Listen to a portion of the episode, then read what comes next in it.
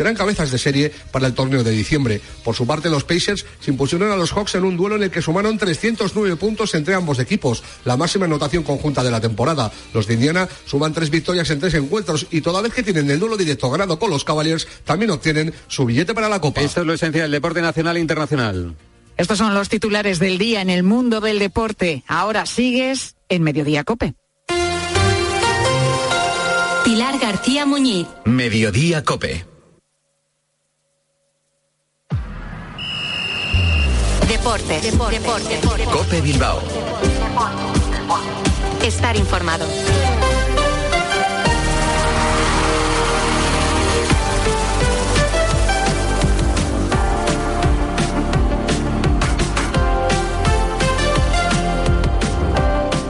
A Rachaldeón, 3 y 25 de la tarde. Bienvenidos a esta cita diaria con la actualidad del deporte vizcaíno en la sintonía de Cope Bilbao. Les habla y saluda José Ángel Peña Zalvidea en nombre de técnicos y reactores. Hoy, miércoles 22 de noviembre de 2023, la mitad de los internacionales de Atlético se han entrenado ya a las órdenes de Valverde en Lezama.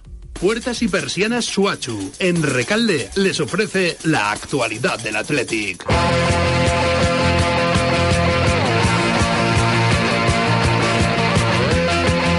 Y esos dos eh, internacionales eh, que ya han trabajado con el grupo han sido Nico Williams y Sancet, eh, mientras que Simón lo ha hecho en el gimnasio. El cuarto, Iñaki Williams, regresará mañana tras jugar dos partidos con Ghana, aunque hasta el viernes no estará a disposición de Valverde. Por su parte, Paredes, Yuri y Geray siguen con su trabajo individualizado, mientras que de Marcos y Vivian podemos decir que están al 100% ya pensando en el choque de lunes ante el Girona. Valverde ha completado el entrenamiento de hoy con los cachorros, Padilla, Rincón, Aymane y Mateus. Y en sala de prensa, protagonismo para uno de los 12 futbolistas que acaban contrato en el próximo mes eh, de junio. Evidentemente, uno de los jugadores que está inmerso en las negociaciones para renovar su contrato, como es Gorka Guruceta, que se refería en los siguientes términos precisamente a esa renovación.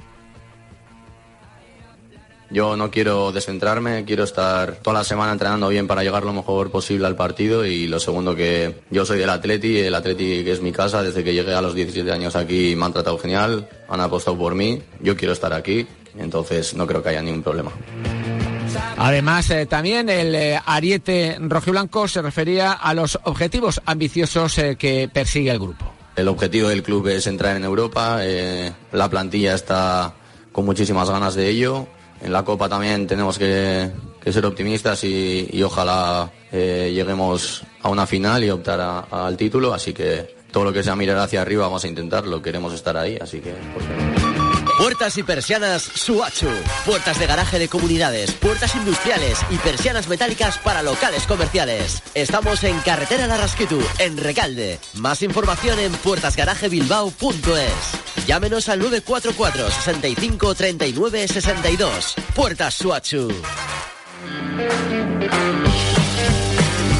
Por lo demás, también como cada día, pendientes eh, del trabajo en eh, Cholón, en este caso, de un Amoribeta que visita el fin de semana, el sábado a las cuatro y cuarto, al Elche. Los azules eh, que quieren lograr el reto de conseguir dos victorias consecutivas. Y también ya calentando motores para ese gran partido que se va a vivir en Lezama el domingo a las seis dentro de la Liga Femenina que va a enfrentar al Athletic y al intocable Fútbol Club Barcelona. Vamos eh, a escuchar en este caso eh, a Maggi eh, hablando de ese duelo y de lo que puede deparar. Pero como todos los miércoles, lo que también tenemos en la segunda parte de nuestro programa es nuestra tertulia baloncestística con Jesús Iteño, Alberto García y Paul Urbano. Vamos a tener que hablar del nuevo traspiés sufrido por los hombres de negro en Badalona, pero sobre todo del cierre de la fase de grupos de la FIBA Europe Cup que va a tener lugar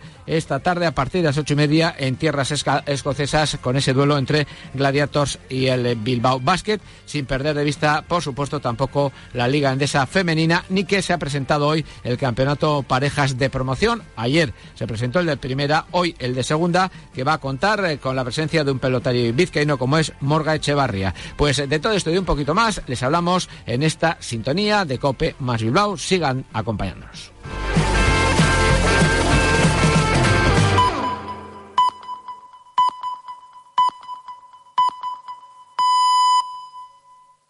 Son las tres y media, las dos y media en Canarias. García Muñiz. Mediodía Cope. Estar informado.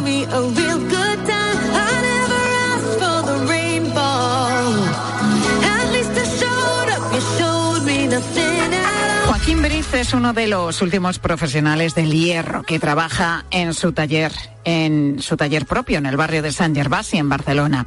Su herrería tiene 80 años de historia. La abrió el propietario anterior.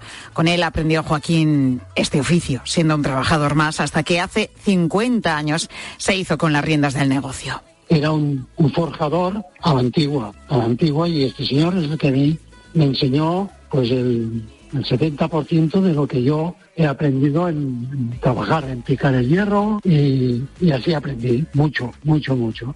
El próximo trabajo de Joaquín, que tiene 76 años, es forjar su propia jubilación. Aún no tiene una fecha concreta, depende de cuándo echen abajo el edificio donde está su taller y donde quieren construir un geriátrico.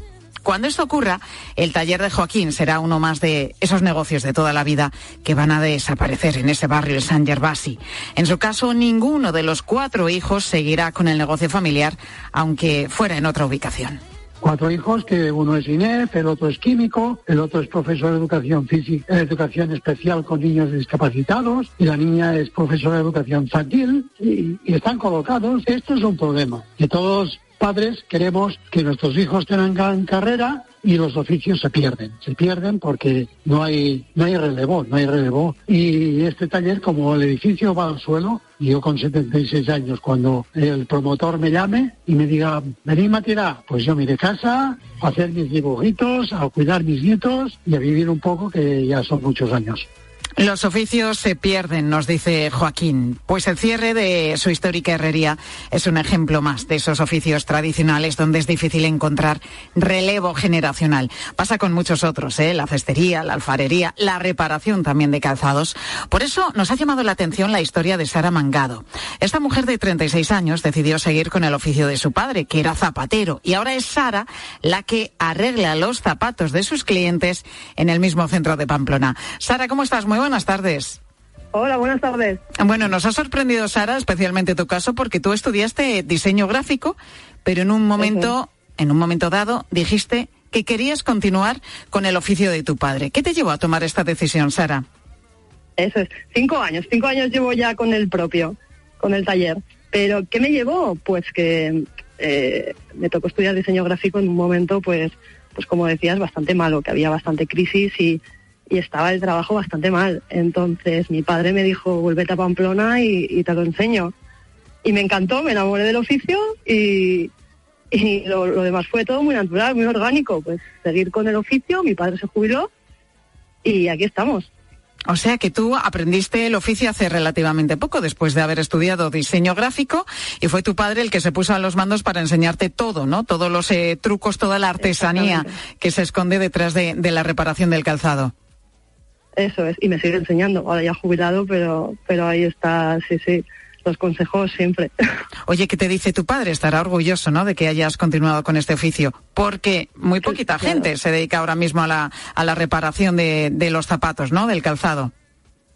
Claro, porque además no se lo imaginaba. Yo en realidad mi vida la tenía proyectada incluso en otra ciudad para realizar otro trabajo, diseño gráfico, y, y no nos lo esperábamos. Y fue, pues, pues, pues al final la vida a veces te lleva por, por rumbos que no te esperas. Pero sí, sí, muy orgulloso y muy contento. Oye, Sara, ¿conservas clientes que, que estaban antes con tu padre y que ahora pues llevan el calzado para que se lo arregles tú? Sí, claro, la mayoría, la mayoría. A ver, lo bueno es que siguen viniendo nuevos cada día, pero la, sí, sí, la mayoría ha pasado de, de mi padre a mí, sí. O sea, seguimos reparando el zapato. Notas que a lo mejor, pues, eh, con el tema de la subida de precios que nos ha afectado tanto, la, la, la, inflación que se nota, pues, en los alimentos, pero se nota también en la ropa y en el calzado, la gente puede que repare ahora más sus zapatos que antes, que, ya no alegremente compra otro calzado nuevo, sino que a lo mejor repara más. Eh, pues yo creo que eh, cuando hay cuando hay problema con los precios, al contrario de lo que se piensa, se compra eh, calzado más barato y el calzado más barato no se repara, no se Claro. invierte en, reparación. Sin embargo, hay más conciencia de, de la reparación y sobre todo la gente joven. Tiene cada vez mucha más conciencia de, de que las cosas hay que repararlas y que, y que continuamente tirar las cosas pues, pues nos va a llevar por mal camino. Y decíamos, Sara, pues que tu caso no es demasiado habitual, que hayas apostado por, por un oficio, continuar con el oficio de tu padre. Escuchábamos hace un momento, pues, a Joaquín, este herrero de Barcelona que está a punto de, jubilarse y que dice que se está perdiendo también, pues, la forja, ¿no? Ese oficio, el hierro. ¿A qué crees que se debe esta falta de relevo generacional en todos estos oficios? Pues a lo que comentaba, que la gente pues estudia otras cosas. Eh, ahora claro, no como en la época de nuestros padres, que, eh, no tanta gente accedía a carreras. Ahora la mayor parte pues, acceden a carreras, a otro tipo de estudios, y los oficios, eh, además muchos oficios tienen mala prensa. Entonces, claro, la gente no tiene como objetivo ser zapatero.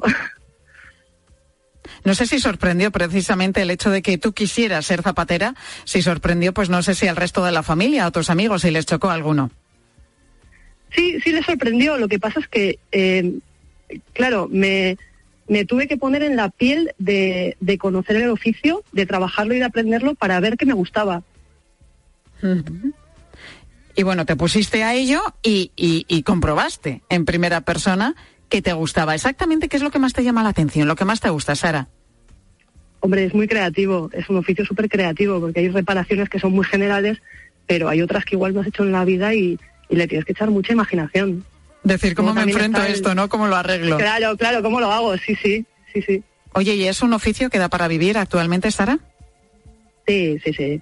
Bueno, supongo que como todo, si tienes, o sea, si, si tienes buena clientela y tienes mucho trabajo, pues te va bien. Sí, o sea, cuando hay trabajo, pues como todos los, como todos los trabajos. En época de, de, crisis, pues, pues ahí igual nos tenemos que, que agarrar el cinturón todos. Pues acabamos de hablar con Sara Mangado, que es la propietaria de reparación de calzado Mangado en Pamplona. Sara, de 36 años, que ha decidido continuar con este oficio que, que ocupó su padre, que tuvo su padre durante tantos años y ella ha continuado pues también con su legado. Sara, muchísimas gracias por atendernos. Un millón de gracias a ti.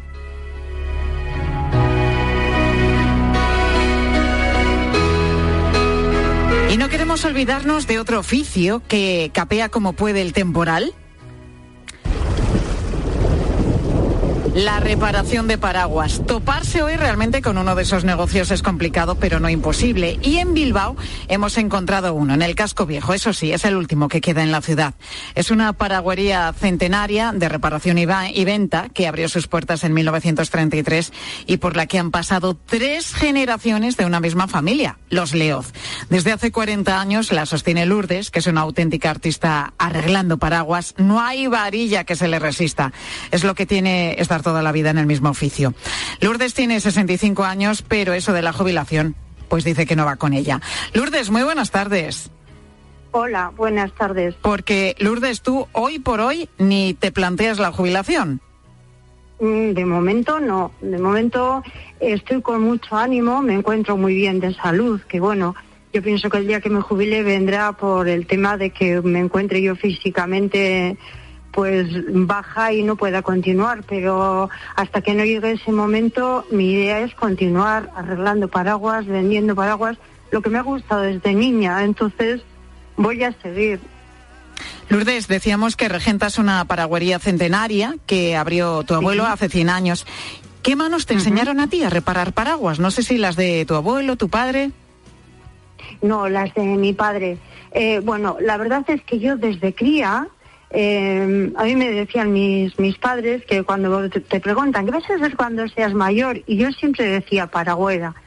Siempre la tienda me ha traído muchísimo. Y vacaciones que tenía en el colegio, pues iba a la tienda, le ayudaba a mi padre a, a barrer, a hacer recaditos y luego jugaba con paraguas viejos a que arreglaba paraguas. Entonces, siempre me, Aita me dejaba una banqueta, una esquina y yo hacía, veía lo que hacía y, y bueno, todo eso fue creciendo, yo me fui haciendo mayor, me lo planteé como profesión y medio jugando, medio no jugando, aprendí la profesión de verle a Aita, bueno, y de preguntarle cosas, vamos. Pero de estar allí, de, que me gustaba mucho, de verlo constantemente. tres generaciones en este local, en este negocio. Tú dices que ahora, de momento, tienes 65 años, Lourdes, y no piensas jubilarte y seguramente vas a estar muchos años más al frente de, de la tienda. Pero ¿habría quien se quedase con el negocio familiar en el momento en el que tú decidas ya retirarte, jubilarte?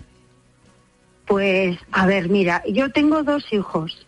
Eh, ya son mayores, tienen 30 años, más de 30 años, ya tienen sus profesiones. Nacieron con la profesión debajo del brazo como nací yo con mi profesión de paragüera. Entonces, eh, uno es músico, eh, trabaja en, la voz, ese nació cantando mm, el tema de música como profesión, el otro también va por otro derrotero, es integrador social eh, nunca, como veía que tenían vocación para eso, en ningún momento se me ocurrió decirles venir a la paraguería.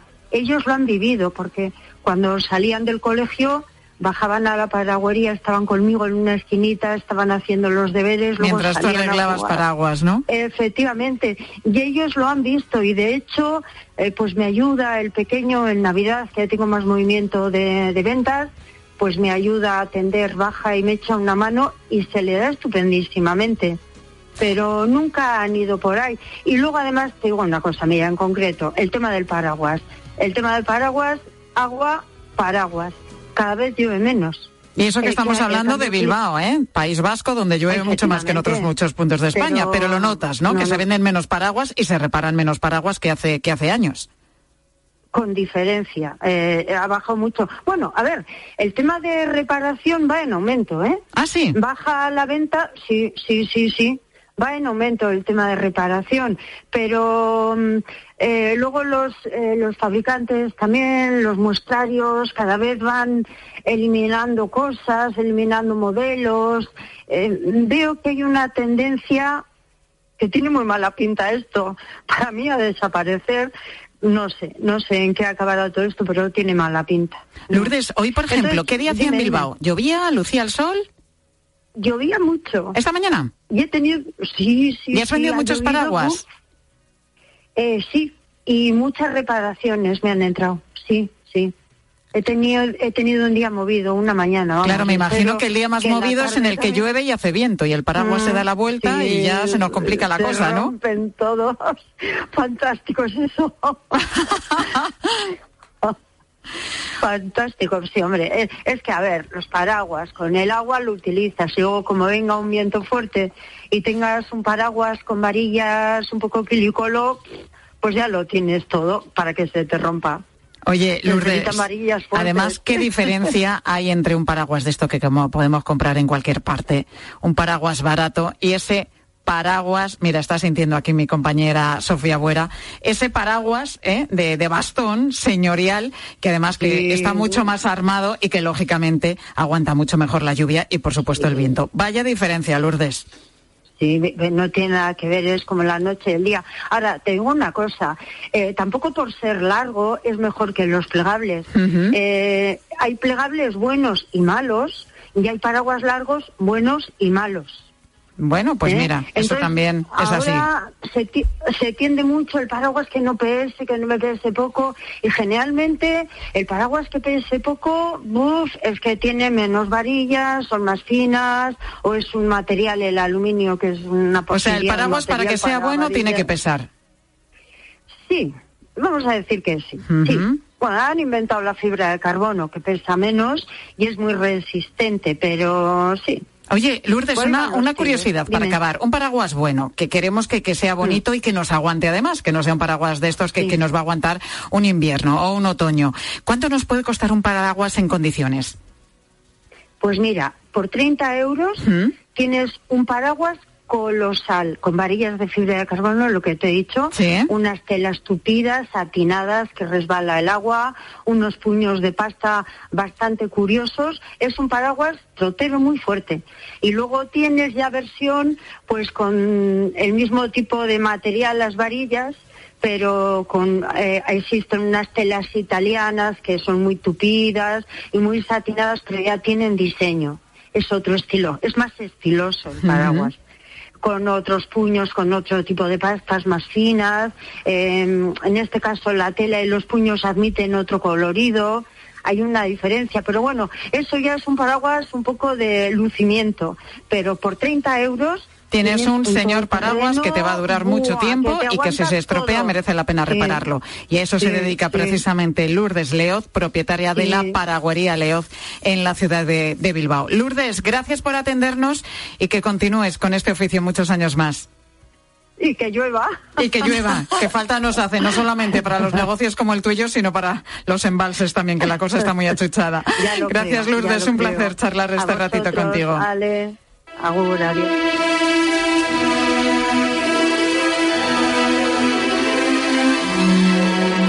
Vamos a cambiar de, asunto, que bueno, Lourdes, ¿verdad? Vamos a cambiar de asunto porque en el top 5 de los enigmas de la historia siempre aparece junto a las pirámides de Egipto. ¿Quién y por qué mató a John Fitzgerald Kennedy? Pues hoy se cumplen 60 años de uno de los acontecimientos que más dudas han despertado a lo largo de los años.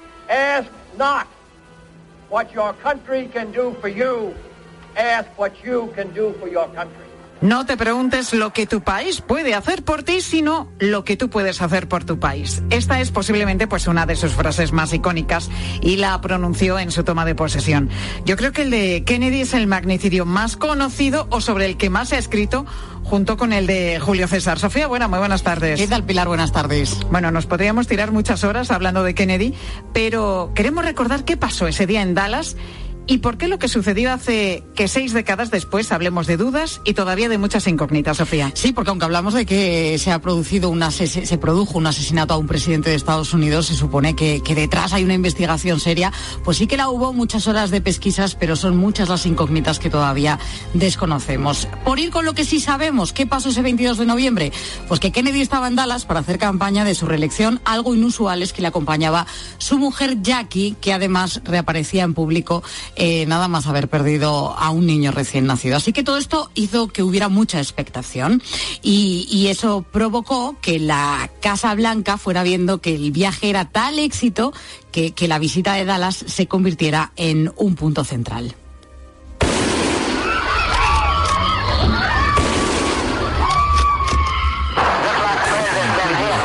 Además, para ganar en cercanía, se decide prescindir de la capota blindada del coche presidencial y eso nos lleva a este momento, las 12 y 33 minutos de la tarde, cuando sucede esto. Lo que hemos escuchado es el sonido de la radio de la policía de Dallas informando de lo que acaba de ocurrir, de esos disparos. Han disparado al presidente y ha sido alcanzado en esa cabeza. Lo conocemos gracias a una desclasificación. En total, Pilar, 10.000 documentos que hace pocos meses vieron la luz, aunque todavía son muchos los que quedan. Y este documento sonoro, el de la policía de Dallas, es uno de ellos, pero no es el único. En ese momento de caos, lo primero era saber dónde vienen los disparos, y eso lo dice otro de los agentes a través de la radio. Ordena que se revise un almacén de libros porque cree que el tirador está allí. Y siguiendo los acontecimientos, pues otro de los sonidos reales también de la policía es el que da la descripción del sospechoso. Dice lo siguiente. Es un hombre blanco, unos 30 años, delgado, que pesa 75 kilos y mide un metro 80 y creen además que va armado. Bueno, pues es la descripción exacta de Lee Harvey Oswald, el principal sospechoso.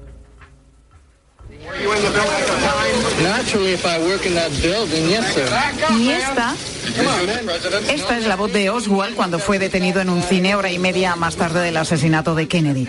La prensa le pregunta si ha matado al presidente y él dice que, que, que bueno, que estaba allí trabajando en un almacén de libros. Lo curioso es lo que dice al final comenta lo siguiente, soy un cabeza de turco. Eso dará después lugar a muchas sospechas, pero también no deja de ser paradójico el que todos los periodistas puedan entrevistarle y conceder casi una rueda de prensa minutos después de haber matado a un presidente de Estados Unidos. Bueno, el caso es que este hombre Oswald ni siquiera fue juzgado porque murió también asesinado solo 48 horas después por un gánster de la zona. Y este hecho, junto con lo de cabeza de turco, alimentó todo tipo de teorías de la conspiración. Sabemos qué hacía Kennedy en Dallas, sabemos que no tenía seguridad, sabemos a quién se culpó de su asesinato y sabemos que este murió.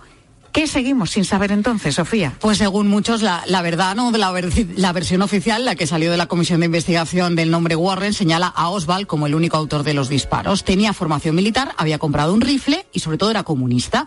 Había vivido en la Unión Soviética y también había apoyado a la Cuba de Fidel Castro, vaya, que reunía todos los ingredientes. Se supone que el FBI le había tenido bajo vigilancia, pero aquel 22 de noviembre estaba sin ella en la sexta planta de un almacén de libros escolares de Dallas, encima de donde pasaba la comitiva presidencial.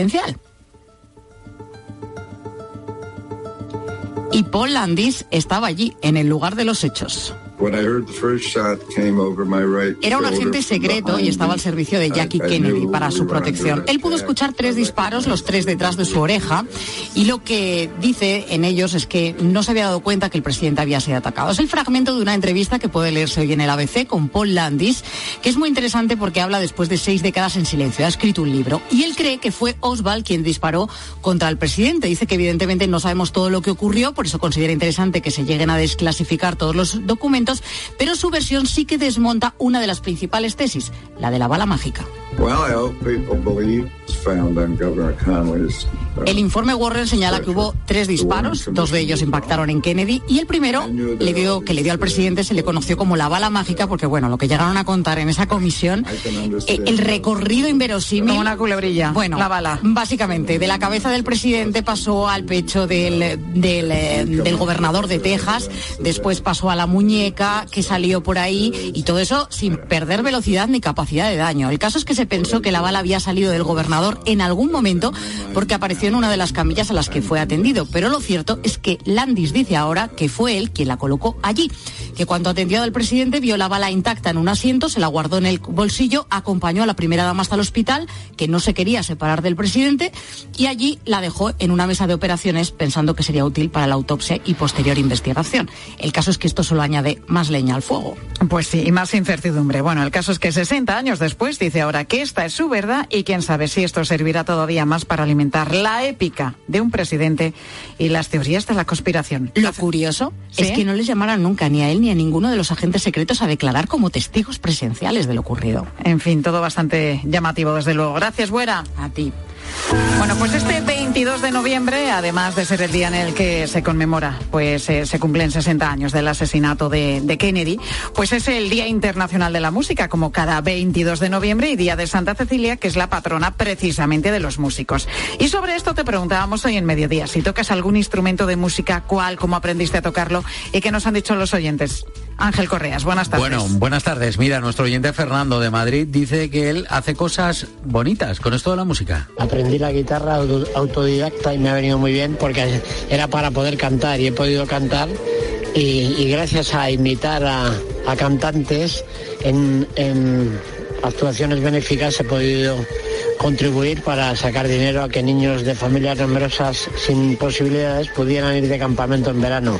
Qué Mira, bien, Fernando, imitador. qué bueno, qué bueno. ¿eh? Fíjate, aprendí a tocar la guitarra de manera autodidacta, que bueno, que mucha gente lo hace. Ahora además con los tutoriales y vídeos que puedes encontrar en internet, pues es mucho más sencillo.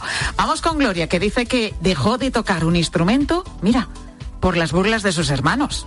Pues yo empecé a aprender guitarra cuando tenía, pues yo creo, nueve, diez años y nada, después lo dejé, porque mis dos hermanos mayores se reían y me decían, no sabe tocar la guitarra, así que al final lo dejé. El mundo se perdió una gran artista. Ay, Gloria, que nos hemos quedado sin una gran guitarrista, hombre, por las Nunca. eh, burlas de sus Nunca hermanos. hay que venirse abajo. El arte siempre por encima. Eso es, y lo demuestra Santos, que tiene 80 años, ¿y qué pasa con él, Correas? Que sabe tocar dos instrumentos y dice que se le queda corto. Yo he tocado bandurria al principio y después pues después cambié a la UZ, pero no aprendí en ningún conservatorio, fue por números que nos enseñó un señor que conocía eh, cómo hacerlo, eh, conocía el sistema de los números. Con hasta ahora, números. a mí me gusta mucho el flamenco y me gustaría tocar la guitarra, pero no he tenido ocasión de aprender. Santos, nunca es tarde, ¿eh? Ya tocas la bandurria, el laúd, pero lo de los números es curioso. Tendríamos que saber cómo se hace. Sí, son curioso. métodos, métodos eh, tradicionales. Hay un método muy antiguo que era el método Tárrega, por ejemplo, para aprender a tocar la guitarra. Y así aprendí yo a meter los acordes. Otra cosa es que el ritmo se me diera bien, que eso yo te digo yo que no.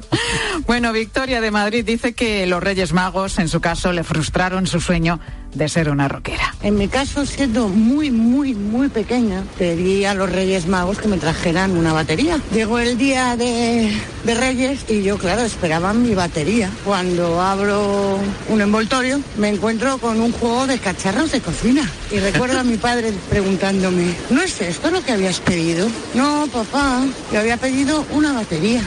Ay, me parece a mí, Victoria, que la batería en casa, con ese ruido, dijeron los Reyes Magos que, mira, lo dejamos para otro momento, el caso se quedó sin Le instrumento. regalaron una batería de cocina. ¿eh? Eso sí, una batería de cocina, madre mía. Gracias, Correas. Pilar Cisneros, buenas tardes, compañera. Hola Pilar, ¿qué tal? Buenas tardes. ¿Qué nos contáis?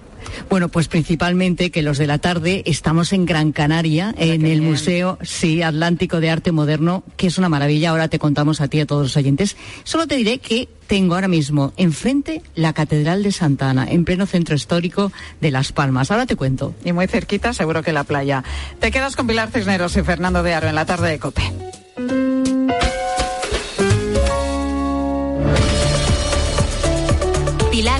Muñiz. Mediodía Cope. Estar informado.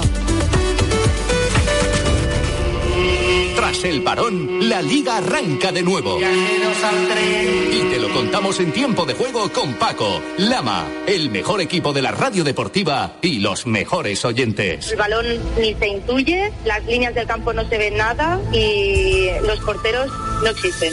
Este sábado, Rayo Vallecano, Fútbol Club Barcelona, Atlético de Madrid, Mallorca. Le pega de lujo, ¿eh? El domingo, Cádiz, Real Madrid. Con la buena y hasta con la mala. Y la Fórmula 1 con el Gran Premio de Abu Dhabi y las motos. Gran Premio de Moto GP de Valencia.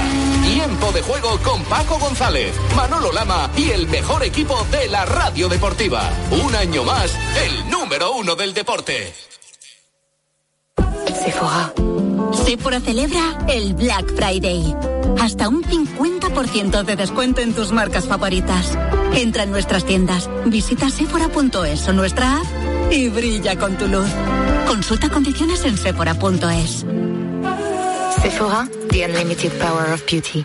Hay dos tipos de motoristas, los moteros que disfrutan la carretera como nadie y los mutueros, que hacen lo mismo, pero por menos dinero. Vente a la mutua con tu seguro de moto y te bajamos su precio sea cual sea. Llama al 91 555 5555. Hay dos tipos de motoristas, los que son mutueros y los que lo van a ser. Condiciones en mutua.es. Papá Noel, Papá Noel. Hemos leído la carta del pequeño Juan. Quiere un barco pirata, una alfombra voladora, superpoderes y una nave espacial. No sabemos si va a entrar todo esto en tu saco. Cabe algo mucho más mágico. ¿El qué, Papá Noel? El viaje a Disneyland París.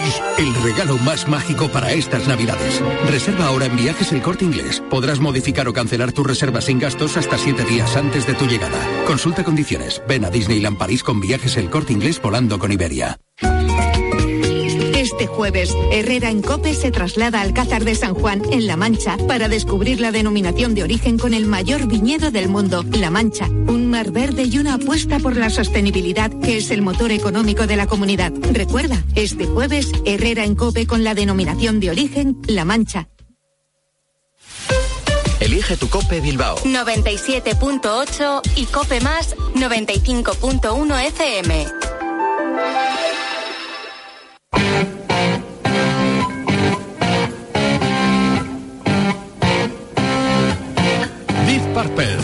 Cabeza de cartel confirmado para el BBK Bilbao Music Legend Festival 2024, junto a Kenneth King, The Screaming Cheetah Willis y Susan Santos.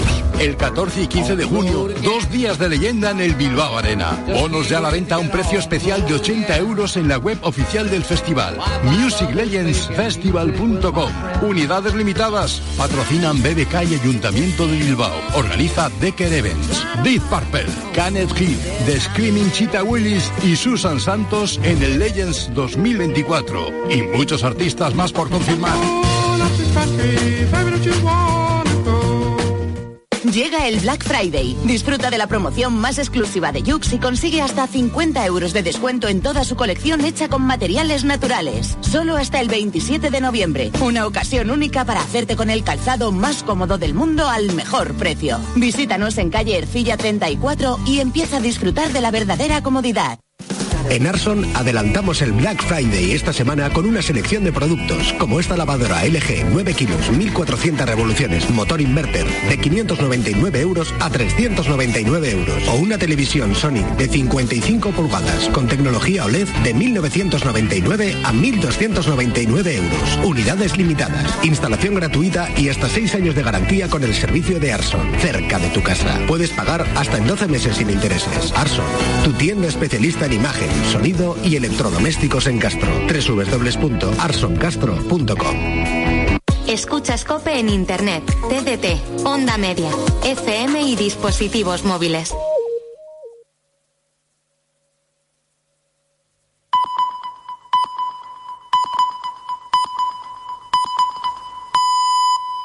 Las tres en Gran Canaria, las cuatro en la península. Con Pilar Cisneros y Fernando de Aro, la última hora en la tarde. Cope, estar informado. Muy buenas tardes a la gente G. Así gritan los guacamayos. Los guacamayos son unos loros muy grandes y en la casa de Colón, aquí en Gran Canaria, hay dos guacamayos, uno azul y otro rojo. Estamos haciendo hoy el programa en Gran Canaria, en concreto en el Centro Atlántico de Arte Moderno, que es el principal museo de arte contemporáneo de Canarias. Bueno, eh, tenemos Pilar Cisneros y yo enfrente pues las cúpulas de la catedral eh, de Las Palmas de Gran Canaria. Estamos en el centro histórico eh, de esta isla, en La Vegueta. La Vegueta es un barrio que en realidad es el núcleo fundacional eh, de Gran Canaria. Aquí llegaron en el siglo XV las tropas del conquistador Juan Rejón. desembocaron muy cerquita de aquí en la bahía de las Isletas. Bueno, pues es un barrio este maravilloso porque es un barrio eh, que te hace viajar al siglo XV, al siglo XVI, con su arquitectura colonial. Eh, con esos balcones eh, maravillosos, con, un plateresco, no sé si estoy cometiendo algún error, seguro que sí, en la descripción del arte de Gran Canaria, eh, pero que es fascinante este barrio, porque ya digo que es un, viaje al siglo XV, siglo XVI. Y aquí está la casa de Colón, que era la casa del gobernador, y bueno, si Colón pasó por aquí eh, eh, varias veces, pues es lógico que se alojara en esa casa. Y en esa casa están los dos guacamayos. Hay rincones del mundo donde se derriban las estatuas de Colón, aquí no. Aquí con justicia se le rinde homenaje a Colón. Y esos dos guacamayos, eh, bueno, son muy simbólicos. Eh, imagínate lo que significaría para un castellano ver un loro de esos, eh, un bicho tan grande, tan bonito. Las culturas, cuanto más maduras y más culturas son, más se abren a lo universal, que es lo que pasó con la conquista, el descubrimiento de América del que se hace memoria aquí en la Vegueta de Gran Canaria. Hay veces que sería para echarse a reír, para echarse a reír y no parar. Hoy se ha celebrado el primer Consejo de Ministros del nuevo gobierno y Sánchez le ha entregado una carta a sus ministros, ministros, cariñoso, atento, y en esa carta dice, en esa carta, honremos la palabra dada, le dice sus ministros. Honremos la palabra dada, lo dice Sánchez. Vamos a ver, ¿qué está? ¿Tocándonos las narices? ¿Tomándonos el pelo? ¿O es que realmente está convencido de que él está cumpliendo su palabra? Solo una vez, antes de fin de año, es nuestra propuesta para no repetir trámites y simplificar. Este es el sonido que nos llega en este momento del Parlamento Europeo. Hablando de cumplir palabra, se celebra eh, esta tarde en el Parlamento Europeo un debate instado por el eh, Grupo Popular y por los liberales sobre el Estado de Derecho en España. Es decir, se trata de eh, someter a consideración, seguramente no hay resolución, la ley de amnistía que se va a tramitar en el Congreso de los Diputados. Va a ser interesante el giro que hagan los eurodiputados socialistas. El Grupo Socialista, hasta que se firmó el acuerdo de Junts con el PSOE, eh, era muy beligerante contra Puigdemont. Eh, en concreto, por ejemplo, Irachi García, eh, una eurodiputada, pues lloró, luchó contra eh, eh, Puigdemont. Ahora Irache García Claro, eh, para eso le pagan el sueldo, pues defiende la amnistía. Vamos a, explicar lo que supone esta ley de amnistía y lo que supone que hoy España tenga un gobierno progresista que pueda. Que pasan la vida luchando para que se cumpla el Estado de Derecho con el fugado Puigdemont y al final tienes que defender la amnistía. Qué cosas tiene la política. ya digo que seguramente no hay resolución, pero bueno, es que Europa ya no es solo un mercado común Europa es una comunidad de valores. El Tratado de la Unión Europea, en el artículo 7, establece un mecanismo para eh, establecer sanciones si, si un país no cumple con o no respeta valores fundamentales como son la separación de poderes y el Estado de Derecho. Y, bueno, la existencia de Europa fue la que, por ejemplo, provocó que la modificación que quería hacer Sánchez en la ley orgánica del Poder Judicial para que los jueces eligieran no por tres quintos, sino por mayoría absoluta, eso no salió adelante porque existe Europa. Vamos a ver qué pasa esta tarde. Vamos a estar muy pendientes de lo que sucede allí. En Europa, en Bélgica, están pasando seguramente mucho fresquito, se les va a poner el día eh, gris y el sol se le va a poner pronto mientras nosotros estamos aquí en el verano Gran Canario, que es una maravilla. Es lo primero, no lo único. Buenas tardes, Pilar Cineros. Buenas tardes, Fernando. Buenas tardes a todos desde Gran Canaria. Hoy contamos también un espectacular robo que se ha producido en Alcázar de San Juan, en la provincia de Ciudad Real. Durante una feria ornitológica han sustraído 40 pájaros valorados en cerca de 10.000 euros. Cada ave, alguna pertenecientes a especies protegidas, cuesta hasta 500 euros. Antonio López, experto en pájaros y uno de los organizadores de la muestra, ha contado en Mediodía Cope cómo se pudo realizar este peculiar robo. Nos imaginamos que una vez que estás dentro no tuvieron que coger ni jaulas ni nada, porque de las mismas jaulas que había en la exposición, cogieron otras jaulas y, metieron dentro los pájaros. Y para salir, salieron por la puerta de, entrada de, la exposición, porque como tiene un cerrojo fácil, quitaron las payolas que van a la puerta para sujetar las puertas y forzaron la puerta para atrás y la vieron tranquilamente y no tuvieron que hacer nada. Estos pájaros, digamos, eh, son caros porque, digamos, es muy difícil de conseguir criar con ellos. Me refiero a que hay mucha escasez de pájaros de esta raza y entonces es muy difícil de sacarlos. A base de tiempo y de trabajo, la gente pues, trabaja mucho con ellos y a base de cruces y cruces y cruces van consiguiendo cada vez más. Y contamos que 1.300 agricultores de la isla de La Palma tendrán que devolver parte de las ayudas que recibieron por los daños causados por la lava del volcán Cumbre Vieja. El volcán estuvo en erupción durante los tres últimos meses de 2021. En total son 3 millones y medio de euros y el motivo para devolver este dinero es que las subvenciones se concedieron atendiendo a estimaciones sobre las pérdidas en el cultivo del plátano. Al final estas pérdidas fueron de menor cuantía. Domingo Martínez, uno de los agricultores, y en COPE nos ha contado su situación devolver por, por, por, ese cálculo hecho o esos ingresos hechos a toda prisa, pero por la propia desesperación del sector. También entiendo que, que hay soluciones para eso y que hay que hacer lo posible por sacar otro tipo de líneas que compensen e importante mensaje el que Vladimir Putin acaba de dejar en la reunión virtual que están manteniendo los líderes del G20, en la que, sin embargo, se está ausentando el presidente de Estados Unidos, Joe Biden. Cuando la guerra en Ucrania suma ya 637 días de duración, el presidente ruso ha asegurado que hay que pensar en cómo detener esta tragedia, al tiempo que ha insistido que nunca se ha negado a entablar negociaciones de paz con el Ejecutivo de Zelensky. Y el director deportivo del Barça rebaja expectativas con el sustituto de Gaby, Luis Munilla. Lesionado Gaby para ocho meses, se disparan las especulaciones sobre un posible fichaje para Pero el director deportivo Deco, en declaraciones a EFE y sin descartar fichajes, pincha el globo. No creo que haya en el mercado ningún jugador disponible para hacer el trabajo de Gaby con la misma mentalidad, con la misma capacidad y lo que aportaba el equipo como Gaby. O sea, es un equipo que si no vamos a encontrar un jugador para subir a Gaby. Es, una tontería decir esto, no, no, no lo encontraremos. Hoy ha comparecido el jefe de los árbitros Medina Cantalejo, contento con el nivel arbitral, crítico con el Real Madrid y sus vídeos sobre los colegiados y cansado del caso Negreira. Lo que queremos es que definitivamente y cuanto antes esto se resuelva. Y que quien lo haya hecho, que lo pague.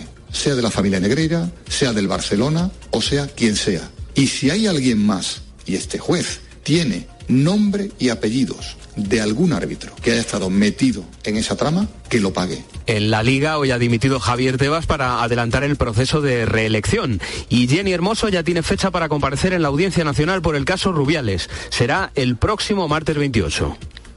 Tiempo ya para la información de tu COPE más cercana. Pilar Cisneros y Fernando de Aro. La tarde. Cope Euskadi.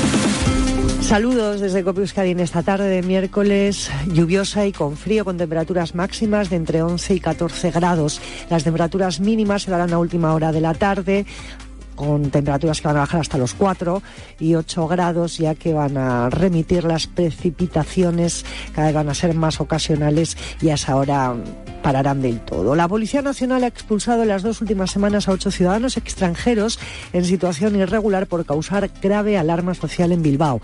Todos ellos contaban con numerosos antecedentes por delitos contra el patrimonio, las personas y el orden público, así como atentado a la autoridad y tráfico de drogas, según ha informado el Ministerio del Interior. De las ocho expulsiones, cinco han sido de ciudadanos marroquíes, una de un tunecino, otra de un paraguayo y una última de un ciudadano de Rumanía. Seguimos contándote todo lo que te interesa en la tarde de Cope.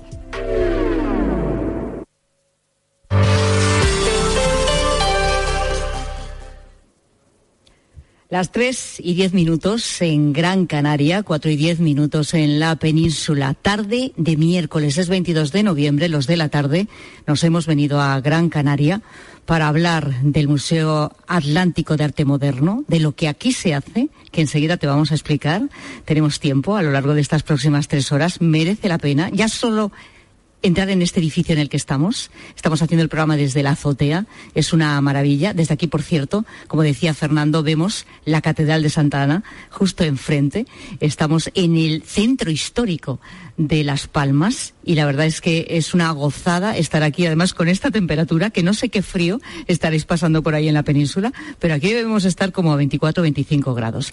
Hace muy buen tiempo y la verdad es que es una gozada, como digo, compartir todo esto con todos los que nos escuchan cada tarde, con la gente gente y también con la gente gente de Canarias, que por cierto, si estáis por aquí, por el barrio de Vegueta y os apetece subiros un ratito a acompañarnos, eh, podéis hacerlo, ¿eh? la entrada al museo es libre y por tanto subir hasta aquí, hasta donde estamos en la azotea, pues también hasta completar aforo. Pero hay unas cuantas sillas, está esto muy bien preparado para que nos podáis acompañar en directo, como digo, si os apetece. Hablaremos del museo y hablaremos de sostenibilidad y hablaremos eh, de cosas muy interesantes. Pero esto de lo que vamos a hablar ahora mismo aquí en la tarde, esto es un culebrón. Es un culebrón en el epicentro de la inteligencia artificial. Voy a ver si soy capaz de explicar lo que ha ocurrido en los últimos cinco días en una de las empresas punteras en inteligencia artificial del mundo, que es OpenAI, creadora, por ejemplo, de ChatGPT el que probablemente desde hace ya un año muchos de vosotros estáis utilizando para múltiples tareas, ¿no? Es la, la, primera vez que la inteligencia artificial ha entrado realmente en nuestras vidas, ¿no? A través del chat GPT o chat GPT.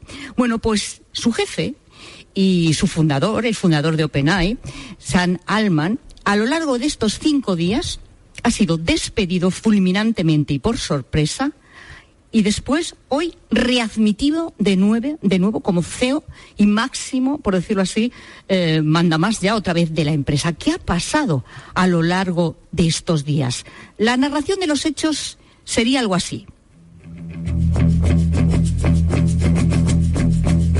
Viernes 17 de noviembre echan, como digo, por sorpresa y de manera fulminante a San Alman, el jefe de ChatGPT y de OpenAI. Sam Altman es como, como era, por ejemplo, Steve Jobs.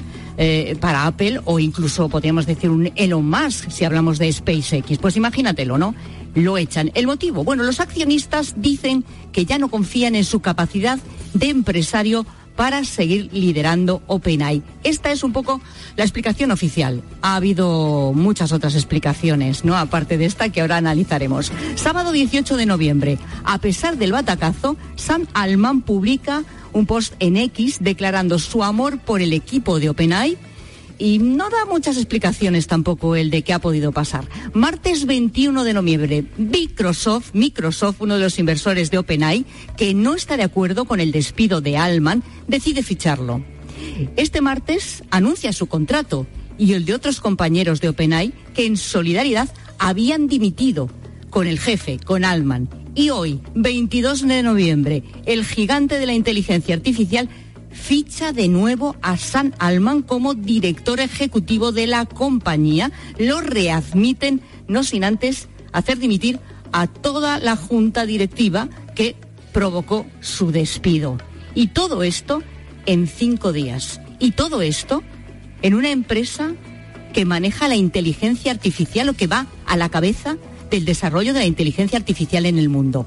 Ahora hablaremos de las cosas que se han dicho, de lo que se supone, de la guerra que ha habido debajo de todo esto y de qué está pasando y si nos puede afectar a todos nosotros, sí o no. Lo vamos a hacer con Borja Suara, que es abogado experto en Derecho Digital. Enseguida le saludo, pero antes quiero saludar también a Daniel Gascón, que es escritor, columnista